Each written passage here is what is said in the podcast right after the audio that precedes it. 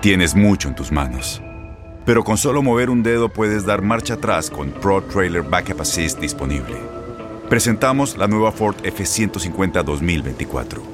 Ya sea que estés trabajando al máximo o divirtiéndote al máximo, esta camioneta te respalda porque está hecha para ser una parte indispensable de tu equipo.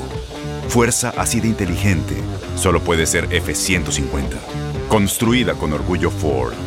Fuerza Ford. Aloha mamá, ¿dónde andas? Seguro de compras. Tengo mucho que contarte. Hawái es increíble. He estado de un lado a otro con mi unidad. Todos son súper talentosos. Ya reparamos otro helicóptero Blackhawk y oficialmente formamos nuestro equipo de fútbol. Para la próxima te cuento cómo voy con el surf y me cuentas qué te pareció el podcast que te compartí, ¿ok? Te quiero mucho. Be All You Can Be, visitando goarmy.com diagonal español. When you buy a new house, you might say, Shut the front door! Winning! No, seriously, shut the front door. We own this house now. But you actually need to say, Like a good neighbor, State Farm is there. That's right. The local State Farm agent is there to help you choose the coverage you need. Welcome to my crib. no one says that anymore, but I don't care. So just remember, like a good neighbor, State Farm is there. State Farm, Bloomington, Illinois. Boost Mobile tiene una gran oferta para que aproveches tu reembolso de impuestos al máximo y te mantengas conectado. Al cambiarte a Boost, recibe un 50% de descuento en tu primer mes de datos ilimitados. O, con un plan ilimitado de 40 dólares, llévate un Samsung Galaxy A15 5G por $39.99. Obtén los mejores teléfonos en las redes 5G más grandes del país. Con Boost Mobile, cambiarse es fácil. Solo visita boostmobile.com. Boost Mobile, sin miedo al éxito. Para clientes nuevos y solamente en línea, requiere AroPay. 50% de descuento en el primer mes requiere un plan de 25 dólares al mes. Aplican otras restricciones. Visita boostmobile.com para detalles. El siguiente podcast es una presentación exclusiva de Euforia On Demand. Bueno, ha estado circulando y hoy es eh, objeto de varias informaciones de prensa un informe final de, la, de los fiscales especiales independientes que intervinieron en el caso o en las acusaciones que la oficina y el panel del fiscal especial independiente llevaron contra la secretaria de Justicia, Wanda Vázquez, por eh, alegadamente haber intervenido de forma inapropiada y contraria a la ley en la investigación que sobre un escalamiento a la morada de su hija eh, estaba haciendo el propio Departamento de Justicia. Y ustedes saben que el FEI fue al tribunal con tres acusaciones contra la secretaria Wanda Vázquez y que eh, la jueza que vio la evidencia y que atendió la radicación de cargos contra la secretaria, eh, eh, no encontró causa probable contra la secretaria Wanda Vázquez por lo que se le imputaba. Eh, la jueza, estoy tratando de buscar el nombre de la jueza que siempre, la jueza que vio el caso que siempre se me, se me va, pero vamos, eso no viene al caso ahora, vamos nosotros a el informe.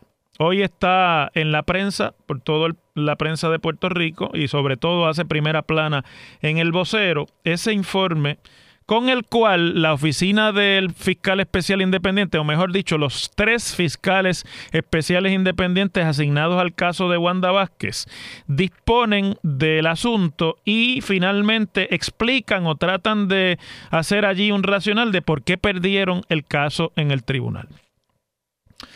Estoy seguro que por aquí me están enviando el nombre de la jueza que es una jueza, la jueza Yasdel Ramos. Muchas gracias, amigo, que siempre está pendiente de lo que decimos aquí. Bueno, y eh, ese informe a mí me parece que en realidad no sé si fue que el FEI lo filtró a la prensa, porque todas las eh, incidencias de este caso ya han sido expuestas públicamente. E igualmente fue pública la vista de regla 6, que es en la que se determina causa para arresto luego de las acusaciones, que ustedes saben que se convirtió en la novela de finales de año que todo el mundo tuvo ante sí, eh, eh, porque por horas tuvieron al país con la respiración aguantada, argumentando los fiscales y luego la defensa de la secretaria Wanda Vázquez, si procedía o no llevar a los tribunales y hacer un juicio contra la secretaria por una serie de de delitos o de supuestos delitos que la secretaria cometió. Me escribe por aquí el amigo Jay Fonseca que si algunos medios pedimos el informe que preparan los fiscales especiales del panel. Yo fui uno. Ah, pues esa es la razón entonces por la que se conoce. La cuestión es que a mí me llegó. Yo no lo pedí, pero me lo enviaron. Y estuve esta mañana leyéndome, echándome al cuerpo ese informe que tiene ochenta y tantas páginas. Y realmente yo creo que esto es una vergüenza para la oficina del panel del fiscal especial independiente.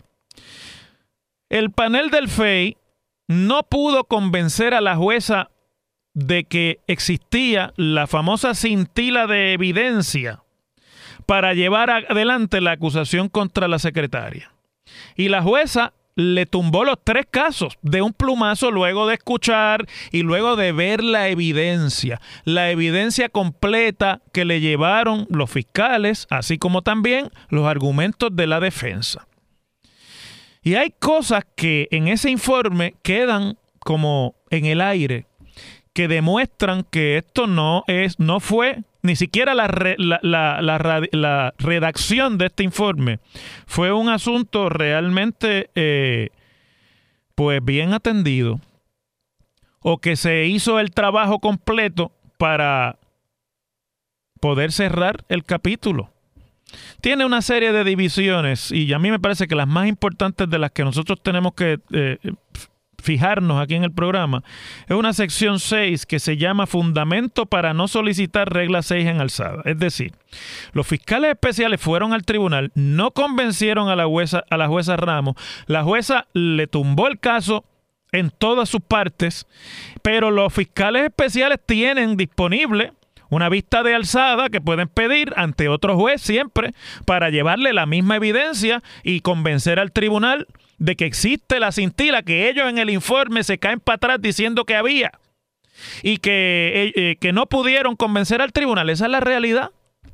Entonces ellos hacen ahí un resumen de la evidencia y de los hechos y de lo que ellos tuvieron ante sí y de las justificaciones y de las razones por las cuales se puede someter eh, la evidencia sin tener que hacer, eh, sin tener que darle la oportunidad al, al acusado de que se defienda, porque se puede someter mediante declaraciones juradas y no hay que hacer. Entonces, bueno, todo eso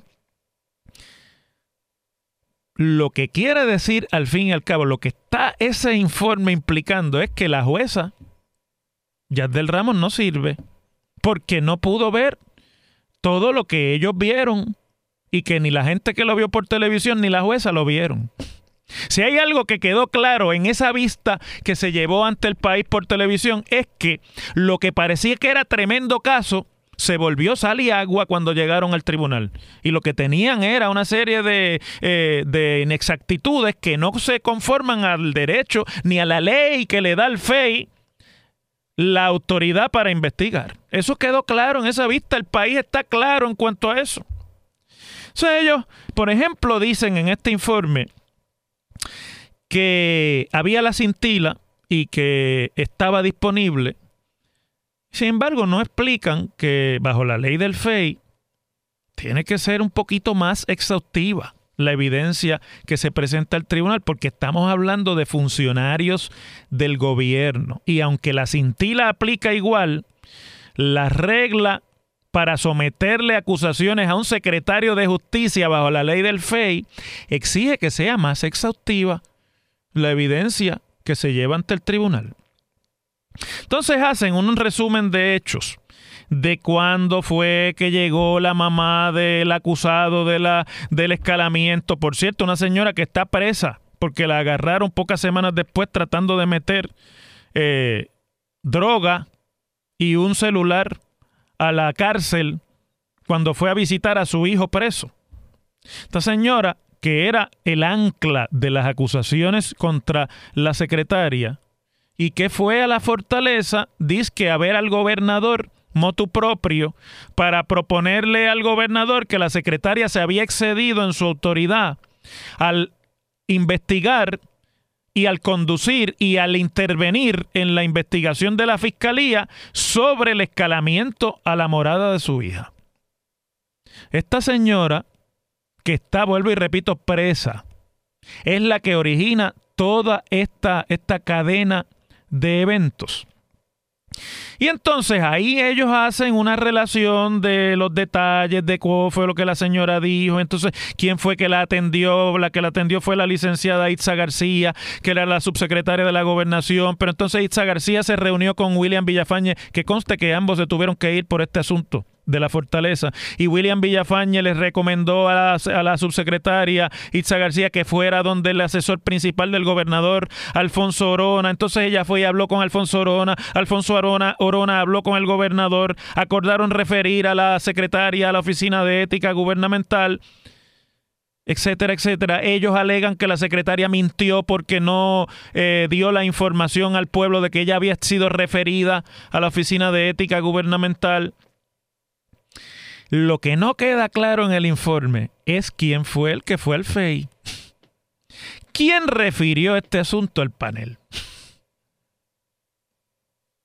Entonces, pues ahí de ahí parte la otra insinuación del informe y es que la secretaria utilizó la investigación por el WhatsApp de la Comisión Estatal de Elecciones que mencionaba e involucraba directamente a Itza García y al secretario, ex secretario de la gobernación William Villafañe, como una forma de vengarse del referido que por la supuesta intervención indebida suya en el caso de su hija, la fortaleza había hecho de contra la secretaria de justicia. Entonces la relación de hechos de que la fiscal se tuvo que ir porque se sentía presionada por la secretaria de justicia y que eso fue para ella insoportable y tuvo que renunciar, que el fiscal eh, que después se quedó a cargo no dijo unas cosas, pero tampoco lo citaron. No citaron tampoco a la jefa de los fiscales a declarar, no citaron a la secretaria de justicia a declarar los fiscales especiales. Dejaron un montón de cabos sueltos, sobre lo cual ellos después hicieron unas conclusiones, fueron al tribunal y perdieron en el tribunal. Entonces, como perdieron en el tribunal, la excusa es que perdieron en el tribunal porque esto se había convertido en un asunto público de tal magnitud que generaba comentarios como estos. ¿Y qué esperaban ellos? Que no que se disparan la maroma de erradicarle cargos a una secretaria de justicia, la primera vez en la historia de este país que lo FEI hace una cosa como esa y que los que comentamos asuntos en los medios de comunicación públicos y políticos no dijéramos nada no expresásemos nuestra opinión sobre lo que estaba pasando. Eso lo hicieron todos los medios. Pues ellos le adscriben a esos comentarios que se hicieron en los medios de comunicación que se hacen todos los días sobre otros casos también. Vamos, hay abogados que viven en la radio y en la televisión argumentando sus casos desde los medios de comunicación. Y que eso impidió y generó un ambiente negativo en contra de la oficina y del prestigio de la oficina del FEI. Y que eso impidió que se viera esto en sus méritos. Y ahí vuelven a hacer otra implicación más porque están diciendo indirectamente que la jueza fue contaminada en su determinación de no causa por lo que había ocurrido en la discusión pública. Y yo creo que eso es un, son palabras mayores. No se atreven a decirlo así, pero lo implican. Y vamos a suponer, y vamos a comprarle ese argumento al FEI. Ellos dicen que tienen un caso que va más allá de la cintila y que tenían evidencia para que el juicio se viera en su fondo y la secretaria quedara presa. Entonces, después dicen que aunque perdieron en la regla 6, no fueron en alzada porque tenían un ambiente hostil en su contra. Pues si eso es así, no hay seriedad en, en, el trabajo de la oficina del panel del fiscal especial independiente. Si eso que dice ese informe es verdad, entonces es peor la opinión que se debe tener sobre lo que están haciendo en la oficina del FEI, porque quiere decir que habiendo tenido evidencia supuestamente ellos irrefutable de delito, el mero comentario y mala interpretación, según ellos, de los medios de comunicación es suficiente para que ellos no hagan su trabajo y no cumplan su deber. Eso es inaceptable. Si eso es así, señor gobernador Ricardo Rosselló, usted tiene que iniciar hoy el proceso para destituir a la presidenta del panel. Porque si esa es la razón y este informe es aceptado por el panel como razón suficiente para no ir en alzada contra la secretaria, el FEI no, no sirve, no hace su trabajo. Es el FEI, no son los medios de comunicación. Y si la evidencia que está ahí es tan contundente y se debe ventilar, que se la han inclusive referido a la Oficina de Ética Gubernamental, supongo que la directora de Ética se va a inhibir porque ella ha reconocido que tiene una relación casi de hermandad con la presidenta del panel. Pues el gobernador tiene aquí una de dos. O que iniciar el proceso para que destituyan a la presidenta y al panel. O que votara la secretaria de justicia. Pero no puede ser que este informe, diciendo lo que dice, si vamos a darle credibilidad, se quede engavetado en un archivo porque el FEI le faltó, le faltaron los pantalones de, ir en alzada. ¿Por qué no fueron en alzada? Si tienen toda esa evidencia, tenían las de ganar en una vista de alzada. ¿O es que no es tan fiero el león como lo pintan. ¿Saben qué? Este informe le hace daño a la oficina y al prestigio del FEI, pero además es un buche de sangre. Ahí no hay nada. Ese informe es un buche de sangre que lo único que hace es archivar oficialmente una queja de tres fiscales que cogieron una pela en ese caso y han cogido una pela en todos los demás, no pegan una. La oficina del FEI no pega una hace más de seis meses con las investigaciones que hace. Entonces se están tratando de escudar de la inefectividad de la oficina y de lo inservible del proceso que han creado allí. No solamente de eso, sino, déjenme buscarlo por aquí, que lo tenía que compartir con ustedes también.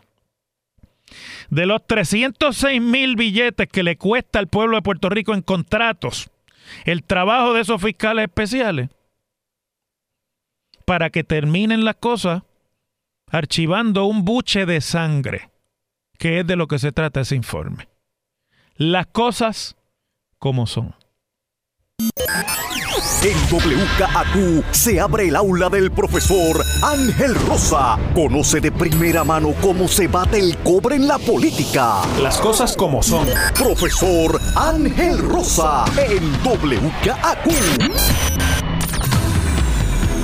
Así es, Tony. Así como me lo escribes es. Escribe el licenciado Zagardía y me dice que en el caso suyo el FE hizo lo mismo. No radicaron eh, vista en alzada, pero enviaron un informe así como eso, que se ha convertido en un asunto básicamente de, pues, dañar reputaciones con esos informes. Parecido a lo que se dice que va a ser el, informe del fiscal especial contra el presidente Trump en los Estados Unidos. Eso es inaceptable.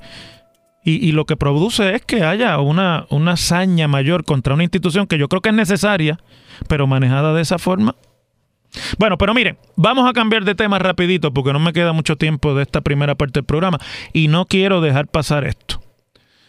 Ustedes saben que hace dos días que la jueza Swain le impartió su aprobación al acuerdo entre los bonistas de Cofina y la Junta de Supervisión Fiscal para reestructurar la deuda de Cofina. Un acuerdo pues que obviamente eh, va a determinar por los próximos 50 años el repago de un 25% de la deuda pública de Puerto Rico. No estamos hablando de, cualquier cosa. Pues hoy aparece un análisis de dos páginas de la periodista Joan Isabel González, que yo cito mucho en este programa por la credibilidad que me presta lo exhaustivo de sus artículos, en el que nos enteramos, ustedes saben que el gobierno lleva celebrando que le aprobaron el acuerdo y la Junta también un par de días porque este es el non plus ultra. Esto es lo mejor que le ha pasado a Puerto Rico para regresar a los mercados de deuda y con esto vamos a resolver nuestros problemas y Puerto Rico se encamina por el buen camino del crédito. Y además, nos habían dicho que gracias a ese acuerdo le van a sobrar 400 y pico de millones de dólares anualmente al gobierno y al fisco de dinero que de otra manera hubiésemos tenido que pagar en deuda de cofina. Bueno, pues resulta que ahora todo apunta a que el alivio ese ni cosquilla le va a hacer al nuevo presupuesto porque ya estaba tomado en cuenta en los cálculos de la Junta de Supervisión Fiscal al hacerle al gobernador la propuesta para el nuevo presupuesto de Puerto Rico. O sea que los recortes la eliminación de beneficios, todo lo que la Junta pidió en esa comunicación que hace unos días le envió el gobernador de cómo esperan que venga el nuevo presupuesto del gobierno para ellos poderlo certificar, no va a cambiar porque lo que este acuerdo ahorra en pago de deuda en estos años ya está incluido dentro de los estimados de la Junta. Según el plan avalado por el tribunal y por la jueza Swain de los 17, esto yo lo tengo que, discutir con ustedes en Arroyo Bichola para que ustedes vean lo que nos espera. De, lo, de unos 17 mil millones de deuda en bonos de cofina, se pactó primero que ahora serán eh, los bonos viejos intercambiados por dos nuevos tipos de bonos. Escuchen esto bien. El primer tipo, estoy leyendo del artículo de John Isabel, serán bonos que pagarán una tasa de interés promedio de 4.79% y bajo este, ese instrumento se van a emitir 9 mil millones de dólares de los 17 mil esos que se van a reestructurar. Y el segundo tipo es un tipo de bono que se emitirá y que también ya existía bajo Cofina antes de la decisión de Swain, que se llaman los famosos bonos de apreciación de capital o el CAP en inglés. Son bonos que acumulan intereses y se pagan al vencimiento. Bajo ese tipo de bonos CAP se van a emitir 2.901 millones adicionales y así queda reestructurada en nuevos bonos la deuda de Cofina, que era de unos 17 mil. Bueno, de entrada, según el análisis que hoy se publica, ambas cifras supondrían un recorte aproximado de 6 mil millones de los 17 mil esos, ¿verdad? Al principal. O sea, pero ahora es que viene lo bueno. Según los términos de lo que se pactó, escúchense esto bien. Cuando se incluye el valor total acumulado del en CAP, o sea, de los bonos esos de apreciación de capital al cabo de los 40 años del acuerdo, lo que ahora son 2 mil millones, 2.900 millones de dólares en los nuevos bonos CAP, se van a convertir en 32.300 millones de dólares. Eh, perdón, perdónenme, en 10.743 millones de dólares. O sea, de 2.9 millones, eso cuando usted le sume los intereses, que usted sabe quiénes los van a pagar, ¿verdad? Esos 2.000 millones se van a convertir en 10.7 billones, o sea, en 10.700 millones de dólares. Esos intereses, usted sabe quiénes los van a pagar, ¿verdad? Contribuyentes, ciudadanos, pensionados que me escuchan. Al cabo de 40 años, según el acuerdo de la Corte, los bonistas de Cofina van a recibir unos 32.300 millones de dólares en intereses y capital. Bajo la nueva estructura, la separación entre bonistas seniors y bonistas subordinados que ya existía deja de existir. Y entonces los bonistas senior recuperarán, oigan el recorte, 93% de lo que prestaron o sea, el recorte es de 7%. Y los que salen en estos clavados son los bonistas subordinados que van a recuperar el 55%, o sea, menos 38% de lo que van a recibir los bonistas seniors, lo van a recibir los bonistas subordinados. El asunto es bien sencillo. Todo eso porque al gobierno le sobren anualmente 400 millones de dólares en su presupuesto que ya están gastados y que no permitirán ni siquiera aliviar la situación de recortes y de austeridad que se incluyen en los planes fiscales.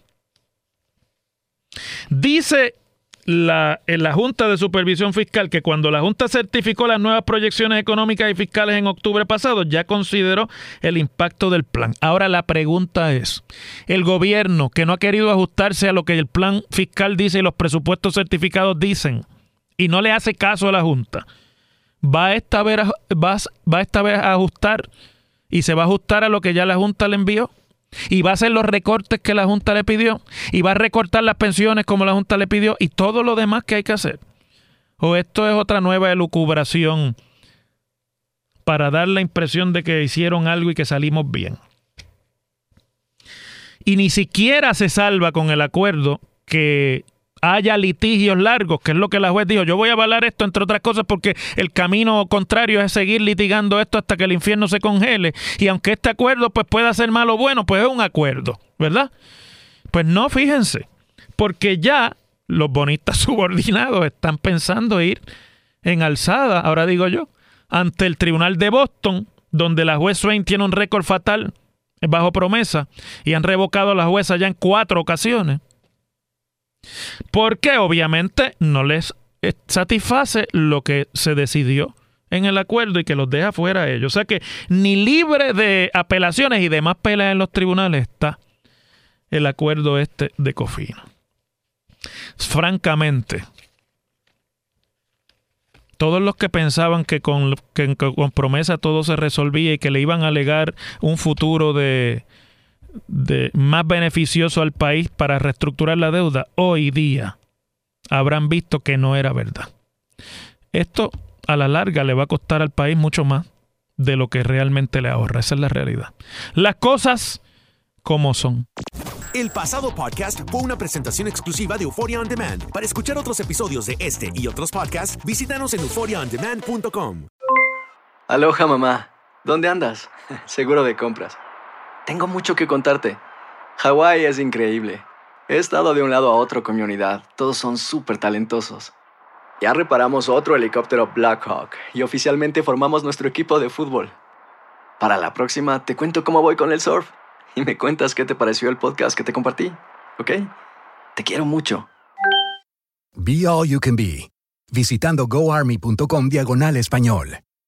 Boost Mobile tiene una gran oferta para que aproveches tu reembolso de impuestos al máximo y te mantengas conectado. Al cambiarte a Boost, recibe un 50% de descuento en tu primer mes de datos ilimitados. O, con un plan ilimitado de 40 dólares, llévate un Samsung Galaxy A15 5G por $39.99. Obtén los mejores teléfonos en las redes 5G más grandes del país. Con Boost Mobile, cambiarse es fácil. Solo visita boostmobile.com. Boost Mobile, sin miedo al éxito. Para clientes nuevos y solamente en línea, requiere AroPay. 50% de descuento en el primer mes requiere un plan de 25 dólares al mes. Aplican otras restricciones. Visita Boost Este abril te invitamos a nuestra feria virtual Univisión Contigo rumbo a la universidad. Conéctate virtualmente con representantes de colegios y universidades en la costa este, desde Nueva York a Florida. Aprende sobre ayuda financiera, becas y otros recursos para continuar tu educación. Regístrate para asistir y para la oportunidad de ganar una tableta. Te esperamos en Univisión Contigo rumbo a la universidad del 3 al 9 de abril. Regístrate ya en univision.com diagonal universidad. Encantaría tener 100 dólares extra en tu bolsillo? Haz que un experto bilingüe de TurboTax declare tus impuestos para el 31 de marzo y obtén 100 dólares de vuelta al instante. Porque no importa cuáles hayan sido tus logros del año pasado, TurboTax hace que cuenten. Obtén 100 dólares de vuelta y tus impuestos con 100% de precisión. Solo con Intuit TurboTax. Debes declarar para el 31 de marzo. Crédito solo aplicable al costo de la presentación federal con TurboTax Full Service. Oferta sujeta a cambios o cancelación en cualquier momento.